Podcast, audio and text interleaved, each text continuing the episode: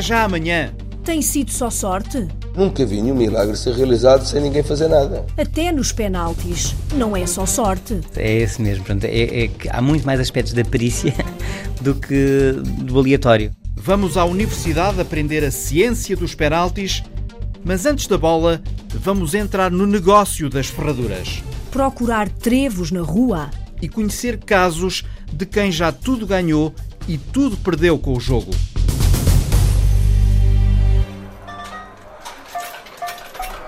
Sorte. Azar.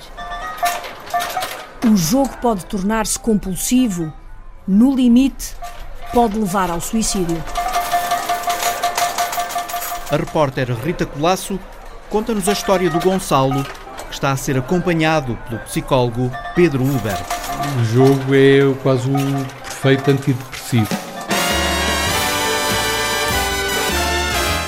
Quando a pessoa está a ganhar e está envolvido no jogo, também dá uma grande euforia, uma grande excitação, uma grande adrenalina.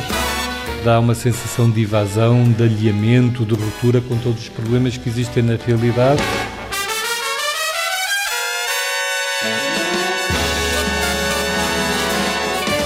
Gonçalo suspira.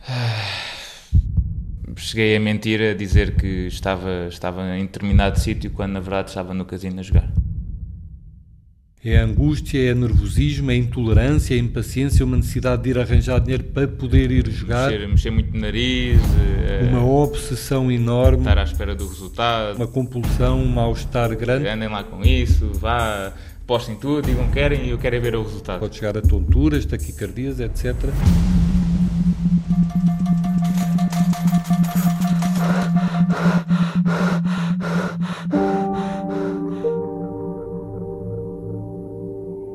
Gonçalo, tenho 27 anos, eh, estou aqui no consultório do Dr. Pedro. Tinha um problema de jogo, principalmente de apostas desportivas online e também de casino. Não há divã no consultório do psicólogo Pedro Ber. Há uma doença que se descobre por entre cadeiras, uma mesa, quadros, papéis. As redes neuronais que o são utilizadas quando um jogador patológico está a jogar são exatamente as mesmas que um- uma pessoa que tem problemas de cocaína ah, tem quando está a consumir cocaína. Há pessoas que chegam aqui que tinham bastante dinheiro e que perderam o dinheiro, perderam a profissão, foram despedidos, claramente, e pessoas às vezes com cargos importantes em que não podiam jogar, foram avisados que continuassem a jogar, perderam o emprego e continuaram a jogar a perder, que perderam as mulheres, que perderam a relação com o filho, e nessas situações às vezes é, é difícil o tratamento, porque como já perderam tudo, a motivação ah, e a quase impossibilidade de recuperar tudo isso parece tão difícil que quase que desistem. E nesses casos, às vezes, até é sugerido o internamento, porque muitas vezes, nestes casos específicos em que há muitas perdas, em que há muito desespero, em que a depressão é muito grande, há a ideação suicida e é uma percentagem muito elevada de pessoas que pensam verdadeiramente em matar-se e é de facto a, a dependência que tem maior taxa não só de ideação suicida, mas como tentativa e suicídio também.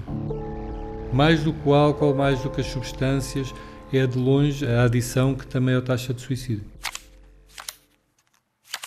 Gonçalo deixou de jogar há dois meses. Dois, dois, três meses. Mas ainda lhe passa muitas vezes pela cabeça. Sim, passam algumas vezes. Hoje é atleta de alta competição. Em miúdo passava horas ao computador a jogar, mas há sete anos, tinha 20, experimentou a sorte, a dinheiro. Primeiro por eh, apostas online, eh, na Bwin. Depois comecei a ir eh, ao Poker Stars, porque gostava muito de póquer, que foi aquilo que me levou a fazer um torneio no casino. E dentro do casino, depois de ser eliminado, andei por lá só por curiosidade, gostei muito do jogo do Blackjack e fiquei por lá nesse dia. Até correu bem e depois é que foi o pior. Foi uma sorte de principiante. Foi, foi. Naquele dia por acaso correu bem. Apostava tudo. Punha 20 euros, perdia, punha mais 20. eh, Perdia, punha mais 20. Perdia, punha mais 20. E perdia cada vez mais. Baralho de cartas na mão, olhos postos na sorte, cabeça longe do azar, ora frente a um ecrã, ora sentado à beira de uma partida de blackjack, o mais excitante dos jogos de casino. São-nos dadas duas cartas, a mesa também tem duas cartas, mas uma está virada para baixo. Eh, o objetivo é, pronto, é, é fazer 21. O que é que via à volta, nessa mesa onde se sentava? Sentavam-se mais quantas pessoas e o que é que conseguiam observar? A maioria das pessoas eram, eram pessoas muito bem formadas, com posses, eh, muitos reformados, empresários, eh, jogadores de futebol, apareceram lá muitos. Via pessoas, se calhar com postura igual à minha. Quando ganhavam ficavam muito felizes, quando perdiam era porque a mesa estava viciada. A superstição, essa maldita superstição. Hoje sei que vou ganhar, hoje estou com o feeling, hoje é um dia, passei os sinais verdes, etc, arranjei lugar à porta, hoje é um dia que vai correr bem. Eu até já ganhei de outras vezes, por isso vou ganhar também. Já estou aqui há tanto tempo. Gonçalo quase bateu no fundo do poço. Neste azar disfarçado de sorte. Num dia, o dinheiro não chegou a casa.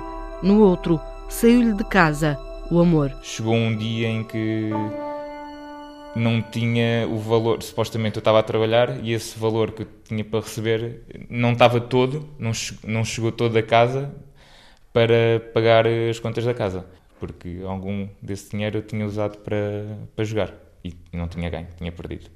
Isso eh, vivia com, tinha uma companheira na altura? Exatamente. E então, como é que foi? Ela sabia desse seu vício? Sim, acabou por saber, acabou por saber. Eh, eu, eu disse-lhe, eu disse-lhe, costumo muito dizer, mas eu disse-lhe. Que é recorda-se das palavras que usou? Um, ehm, sim, que tinha ido, que tinha ido ao casino um, ehm, e que tinha corrido mal e que eu tinha, tinha perdido dinheiro. Como é que foi? Foi foi, foi, foi muito complicado. Foi, foi, ela ficou muito triste, não estava à espera. E, depois, passado algum tempo, chegando ao dia 2, as coisas acabaram até por nos afastar. Portugal já dá cartas no que toca ao jogo responsável online, mas falta apostar no país físico. A legislação do jogo online que foi agora aprovada está ao nível da Europa e do mundo, mas de resto nos casinos ainda não há autoexclusão, ainda há pouco jogo responsável, é assim um... Isso quer dizer o que é autoexclusão? A autoexclusão é a pessoa poder levar lá uma fotografia e dizer que quer ser proibida a entrada durante 2, 3, 4 ou 5 anos no espaço do casino, só que infelizmente a legislação não obriga a um controle efetivo e é muito difícil a pessoa que está à porta conseguir controlar 400 ou 500 pessoas que anualmente pedem autoexclusão.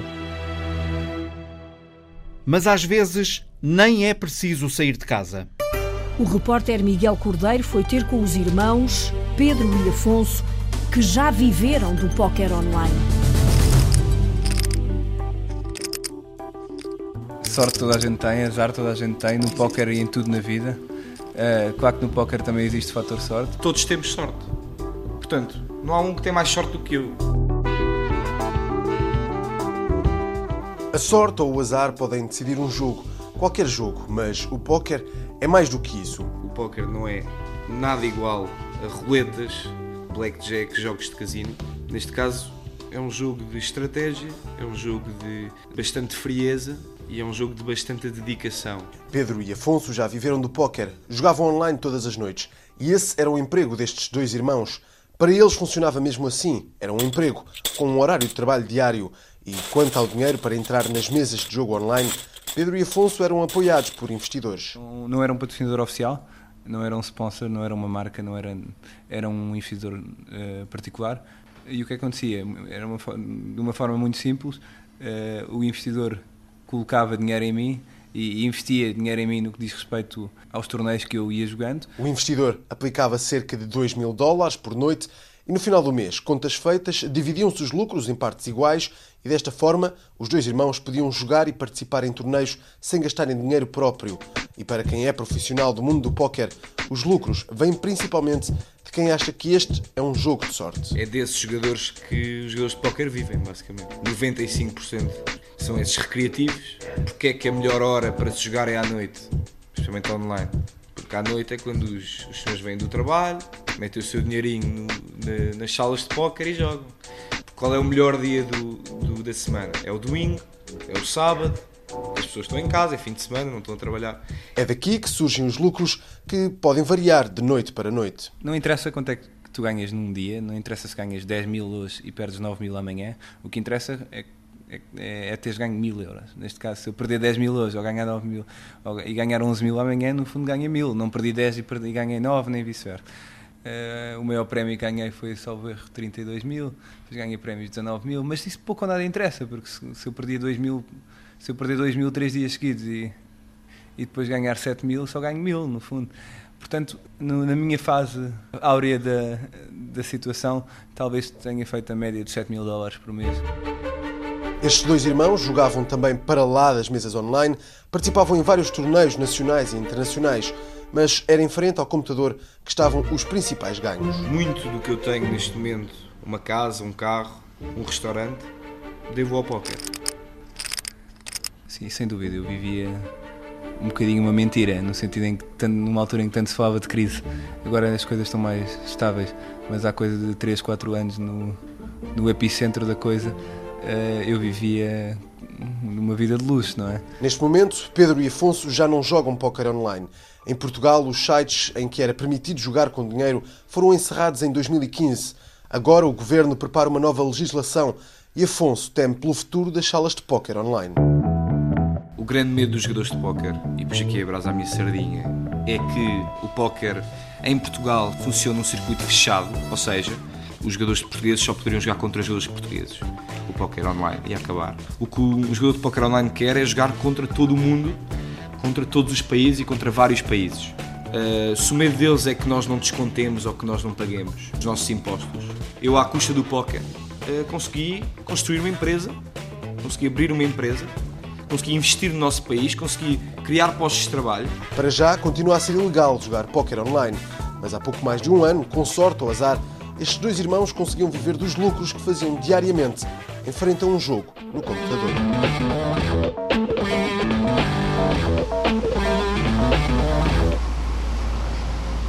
Nas ruas do Porto há um jogo clandestino, um segredo guardado por tantos.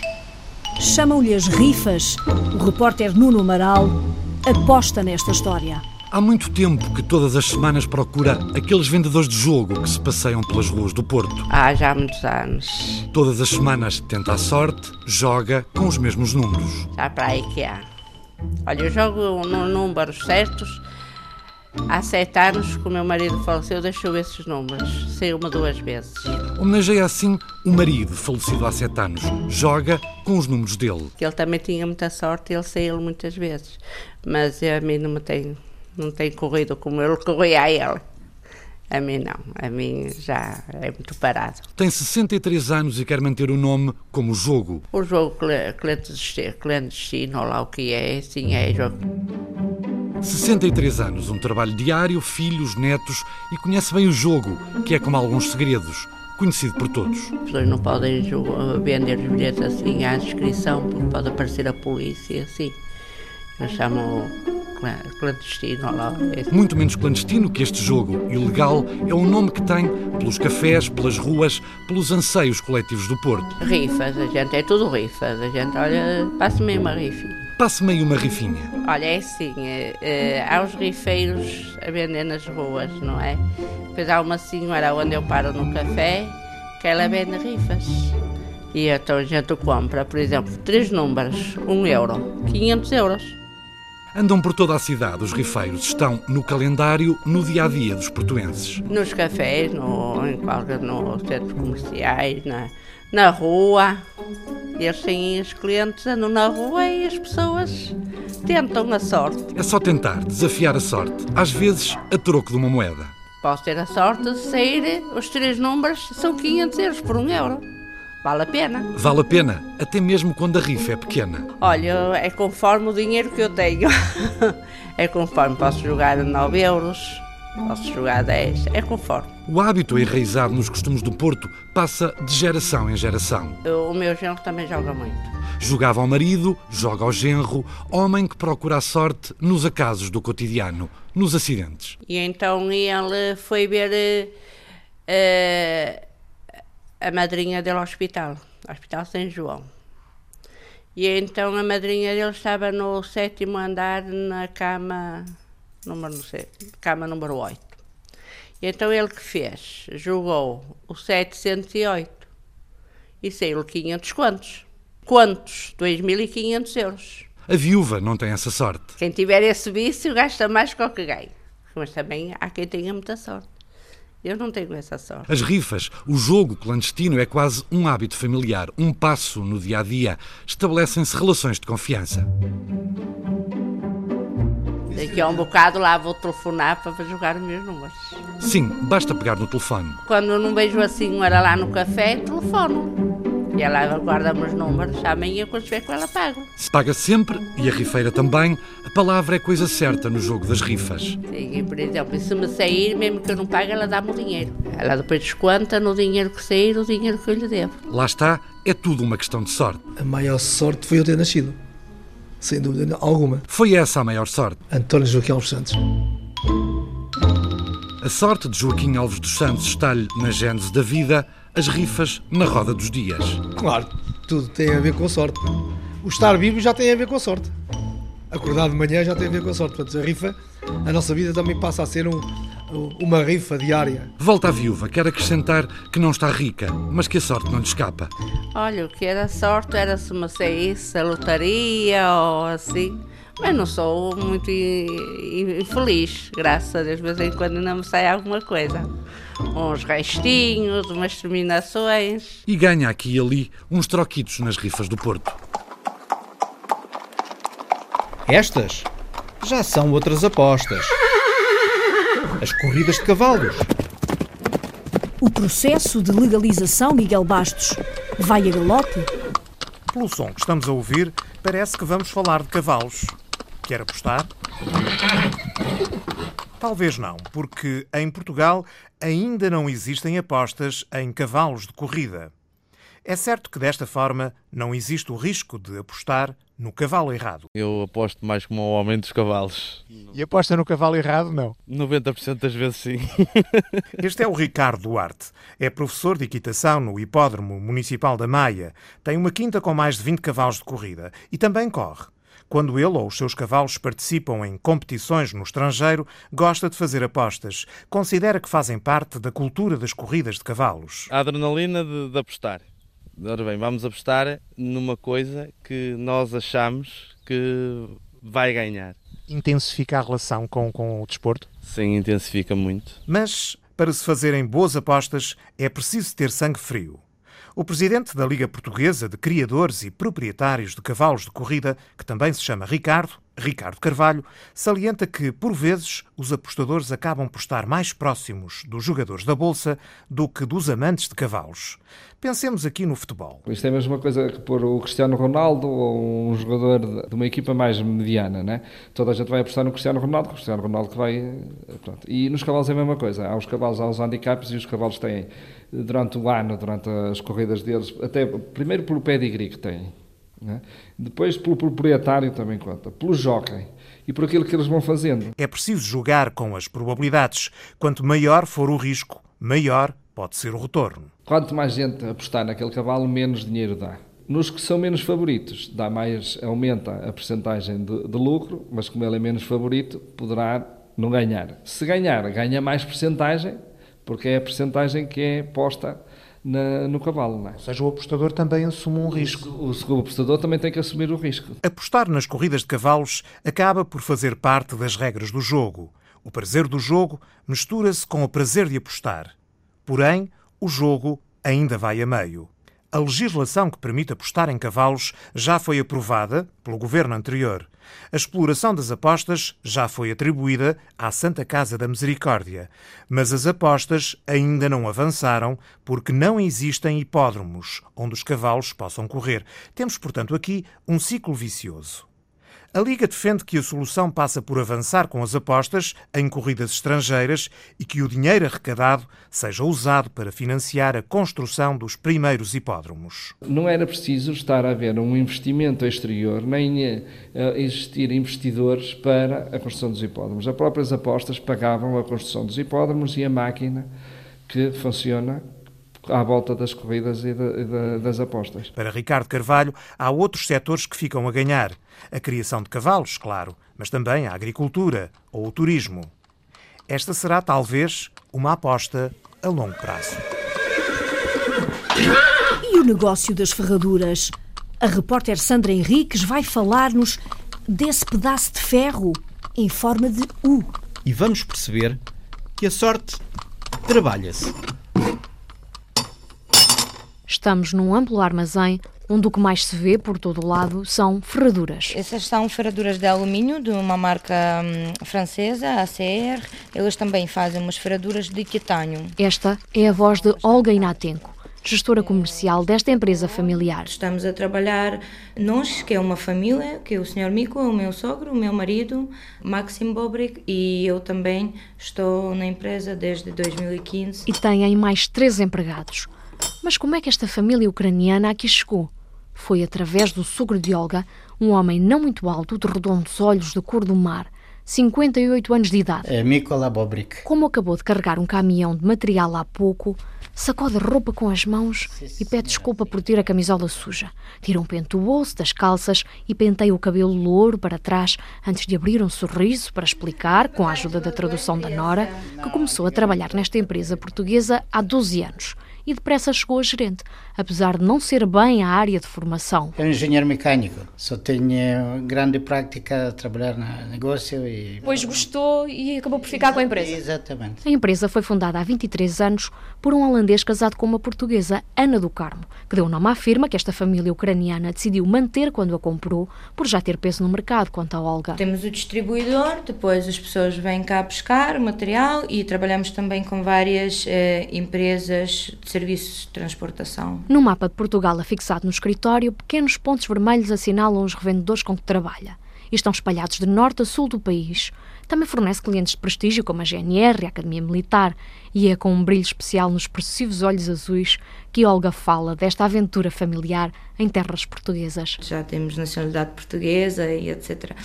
Foi assim uma coisa diferente e nunca ninguém pensámos que ficámos com algum tipo de negócio desses, mas gostamos muito e realmente é um mundo. Acrescenta Olga, uma ferradura não é um simples pedaço de ferro em forma de U. Porque antigamente o que é que era uma ferradura? As pessoas faziam ferraduras de ferro de nada.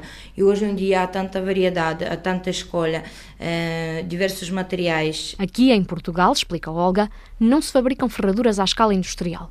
Por isso é que importam de outros países europeus e depois exportam apenas uma parte e, sobretudo, para a África. Como temos a exclusividade para Portugal, eh, já temos bastante trabalho cá, por isso não faz muito sentido, porque as próprias marcas já tenham outros representantes nos outros países. São os especialistas em ferraduras para revenda. Pequeninas, e agora vou-lhe buscar uma ferradura grande. Só para... para fazer a comparação. Exatamente. Olha, basta só ver, por exemplo, este. Esta ferradura é enorme. É, é número 4. Portanto, há cavalos com uma pata assim tão larga? Exatamente. Depende do Uma tamanho não, do cavalo. quatro patas. Quatro patas, pés e mãos de cavalos de vários tamanhos, mas também de póneis. Cascos calçados com ferraduras de alumínio ou titânio, com proteções de borracha ou plástico, tudo pregado com cravos. Por acaso tivemos este ano na Holanda e eles tiveram de apresentar o produto, eh, uma novidade mesmo, uma evolução nesta área, que é uns cravos banhados em cobre. São cravos patenteados com uma ação antimicrobiana. O objetivo é prevenir doenças, mas também fortalecer os cascos do cavalo. Aqui podemos ver os tais cravos que eu estava a dizer, banhados em cobre. Pronto, como podemos ver, mesmo hum, a cor e material deles eh, fazem muita diferença, porque eles são dourados. A diferença do preço não é grande, mas acaba por ter muitas vantagens para próprios eh, donos dos cavalos e pronto, para os ferradores, para poder marcar a diferença no seu serviço. Eu acho é muito bom mesmo. Há ainda outros produtos por aqui. Depois temos aqui alguns tratamentos, um, roof oil, óleo para casco. Foi para estar a par dos materiais mais recentes nesta área que estiveram recentemente na Holanda, onde tiveram uma ideia: trazer a Portugal pela primeira vez um dos melhores ferradores do mundo, o britânico Jim Blurton, para dar formação. Dia 30 de setembro e dia 1 de outubro vamos fazer um evento muito engraçado, muito giro. 90% da formação vai ser a parte prática. Nesse evento nós vamos preparar assim, coisas diferentes, específicas, o que os nossos clientes pedem normalmente para ver, para mostrar. Ele vai fazer muitas demonstrações em patas mortas e cavalos vivos e também são as técnicas novas. Portanto, dirigido a ferradores este evento. Ferradores, talvez alguns veterinários que tiveram interesse para isso também são bem-vindos. Até lá, Olga, o marido e o sogro vão continuar a trabalhar pelo sucesso da empresa. Até porque, lá diz o ditado, a sorte protege os audazes. Há mais símbolos da sorte. O trevo, por exemplo. A repórter Rita Fernandes foi para a rua no Seixal procurá-lo. Sabe dizer-me onde é que é a Rua do Trevo? Rua do Trevo. Sabe onde é que é a Rua do Trevo? Rua do Trevo? Sim. Não deve ser longe, não deve ser longe, pá. Que isto é a Rua das Flores, da- das Palmeiras e não sei o quê. E já passei, com eu estou agora para dizer que é ali, que é ali, que é lá por trás, que há ali ruas também de trevos e não sei, se calhar para ali para trás, ninguém sabe. Não, eu quero é ver uma placa que diga Rua do Trevo. Pode ter aquela ali no meio? Pois pode. Ali diz Rua, mas sei que não é Rua do Trevo aquela, mas... Andamos e andamos, batemos às portas duas vezes, porque números ímpares é coisa que dá azar, e entramos sempre com o pé direito. Pois é. Olha o carteiro. Sabe dizer-me onde é que é a Rua do Trevo? Ali a seguir ao centro de saúde, à esquerda, é aquela rua até lá acima. Ok, muito obrigada. Tivemos sorte por encontrar a Rua do Trevo, mas azar dos azares, a rua está vazia. Moradias de um lado, moradias do outro, pessoas nem vê-las. Resta-nos mudar de estratégia e focar os olhos no chão para procurar os trevos. Vamos a isso. Não está fácil. Trevos, só mesmo os de três folhas. Pode ser que o Sr. Manuel, que aí vem, nos ajude a encontrar os trevos de quatro folhas, os que dão sorte. O senhor mora aqui? Moro aqui na, na Rua das Palmeiras, primeiro frente. E eu afinal consigo encontrar aqui trevos ou não consigo encontrar trevos? Trevos, é difícil. Só se for nos jardins, aí para, para as vivendas. Então porquê que a rua se chama Rua do Trevo se não tem trevos? É capaz de ter lá no jardim, lá dentro. No bairro, nem todos sabem que ali existe uma Rua do Trevo. E os que conhecem a rua não sabem por que razão lhe deram esse nome. Não sei, não sei porque é que é aqui a Rua do Trevo, não sei. Eu já passo aqui uma vez por acaso e não sei o nome da rua. Acha que a Rua do Trevo dá sorte? Eu acho que sim. Pelo menos nunca tive lá problemas nenhums. Dizem que sim. Eu penso que sim, que sou um bocadinho supersticiosa, como se diz, não é? Sorte, azar, alguns têm sorte, outros não têm. Sou um puto Zezinho, portanto já pode ver a maior sorte da vida foi ter vindo ao mundo. Epá, eu acho que não dá, não dá sorte, mas, mas o principal era bom os portugueses ganharem. Isso E onde é que era... eu posso encontrar trevos aqui? É Isso agora não sei, só, só, indo, só indo à Guiné-Bissau, onde eu tive dois anos lá, de certeza. Lá havia? havia. De quatro folhas? Sim, quatro, cinco e seis. É, E trouxe alguns? E, olha que isso dá não sorte. Trouxe. Não, não trouxe o, o- o único trevo de quatro folhas, aparece aí nas serras, aí na, no, eh, selvagens. Rua dos Malmequeres, Rua das Orquídeas, Rua das Camélias, dos Catos. Nós queremos é os trevos. Acha que há por aqui esses trevos que dão sorte? Já que esta é a Rua do Trevo? Só nos jardins há alguém que pode ac- acontecer. Acha que se eu procurar, vou encontrar? Não sei, depende. Assim no campo, antigamente, quando a gente trabalhava no campo, encontrávamos, até punhamos a, folhinha debaixo do, do sutiã, que era por causa dos namorados, e aquelas histórias já há muitos anos. Já E tô- dava sorte com os namorados? Já estou já estou com 76 anos, era.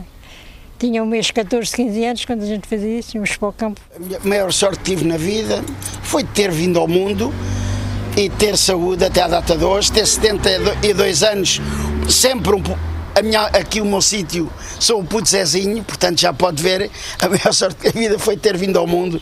José António Gonçalves, 72 anos, um puto Zezinho. Muito obrigada, bom dia.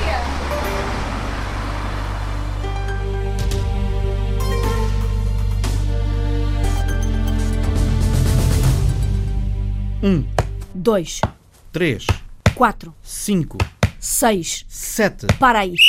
Para? Porquê? É o número do Ronaldo? Também, Mas antes de falarmos nesse futebol de 11, o Mário Antunes vai alinhar pela equipa Máquina da Sorte. Mete, mete, mete na linha, na linha, na linha. Isso. Até mesmo a Feijões é Paulo quem dá a tática, neste caso ao Hugo, irmão. Os dois formam uma espécie de núcleo duro da máquina da sorte. Uma equipa de futebol de sete. O meu irmão com alguns amigos, eu com outros, já tinha experiência do, do, futebol a nível regional. E então alguns jogadores que já não jogavam porque isto uh, o futebol o futebol 7 é mesmo para é mesmo para divertir para estar com, com amigos. E então juntamos as duas ideias e, e acabamos por fazer uma equipa de amigos de pessoal que gosta de dar uns toques na bola. Sim menos de alumínio é e vamos lá ao domingo juntamos todos e vamos vamos cada um uh, leva o, o, seu carro e vamos todos para Faro e Quarteira, consoante o calendário. Paulo Brito é jogador, treinador e o responsável pela escolha do nome desta equipa que disputa a divisão Algarvia da Superliga Nacional de Futebol de 7. Foi buscá-lo a um negócio desenvolvido com o amigo Francisco, uma máquina da sorte, jogo inspirado naqueles velhinhos cartões de furar que ainda existem em tabernas e cafés. Nós todos conhecemos as máquinas de vending, que são aquelas máquinas das bolinhas, que saem os, saem os chocolates, saem, saem os brinquedos, etc.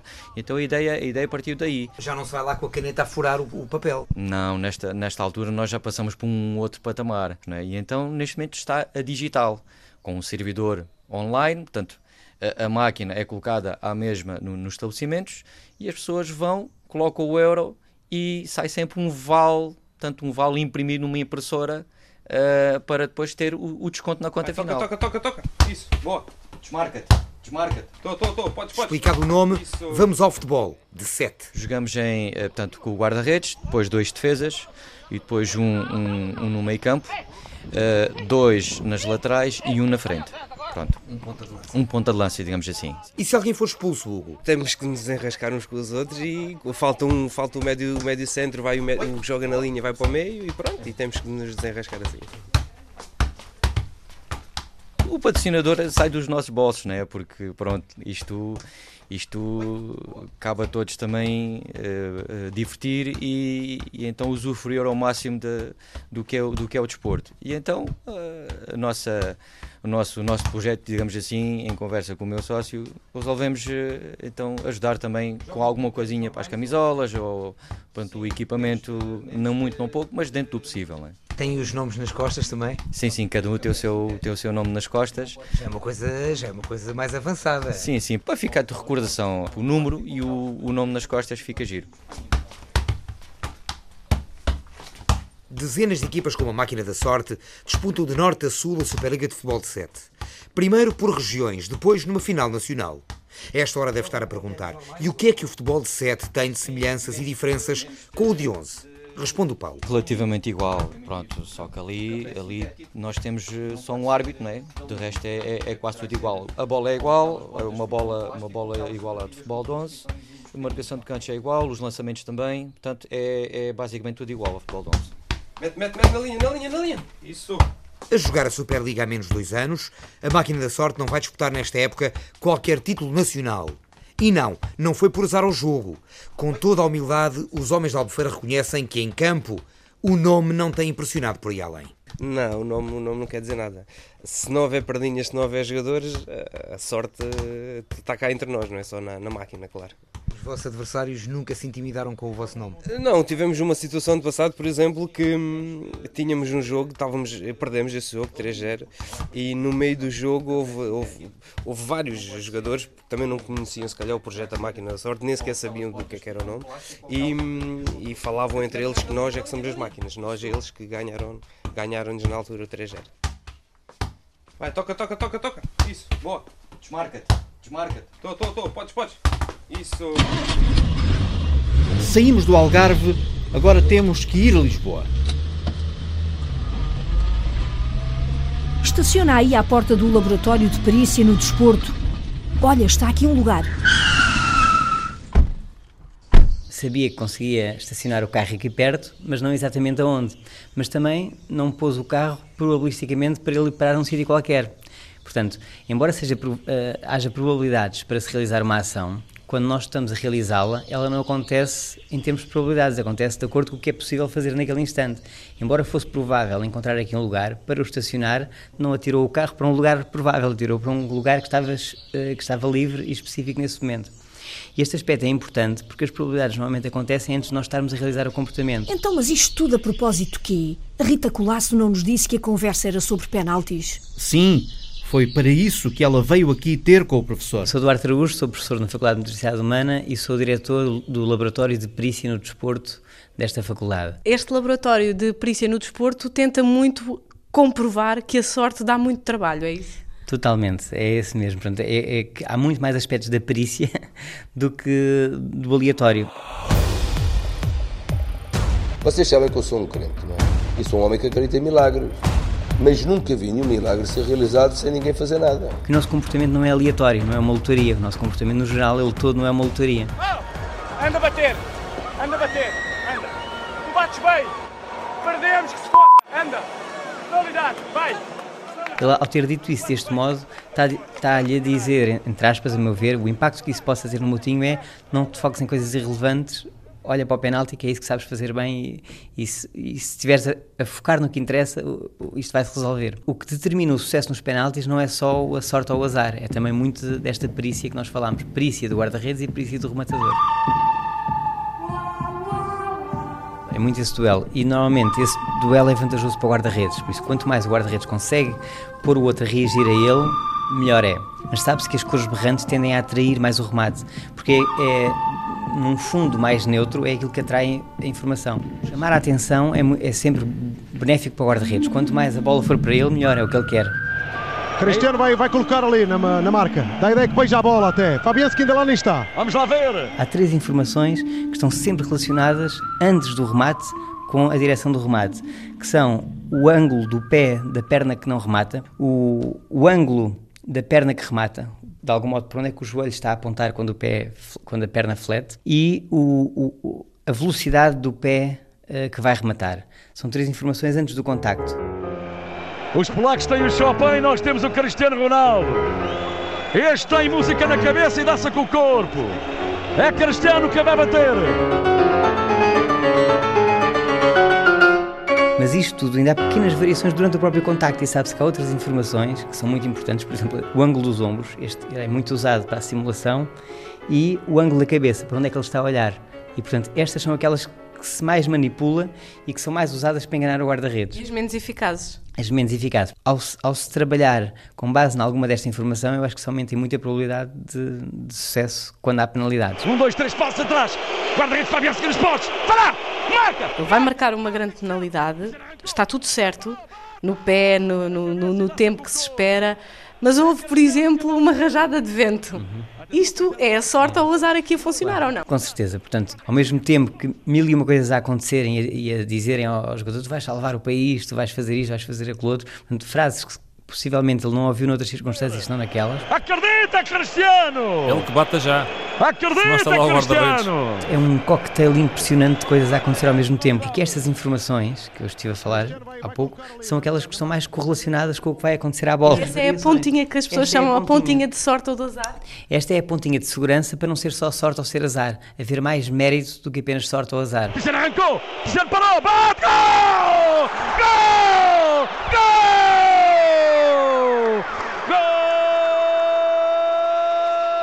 Já deu por si, confesso lá, em algum jogo a dizer, ah, que azar. Eu já estou muito treinado para essas coisas.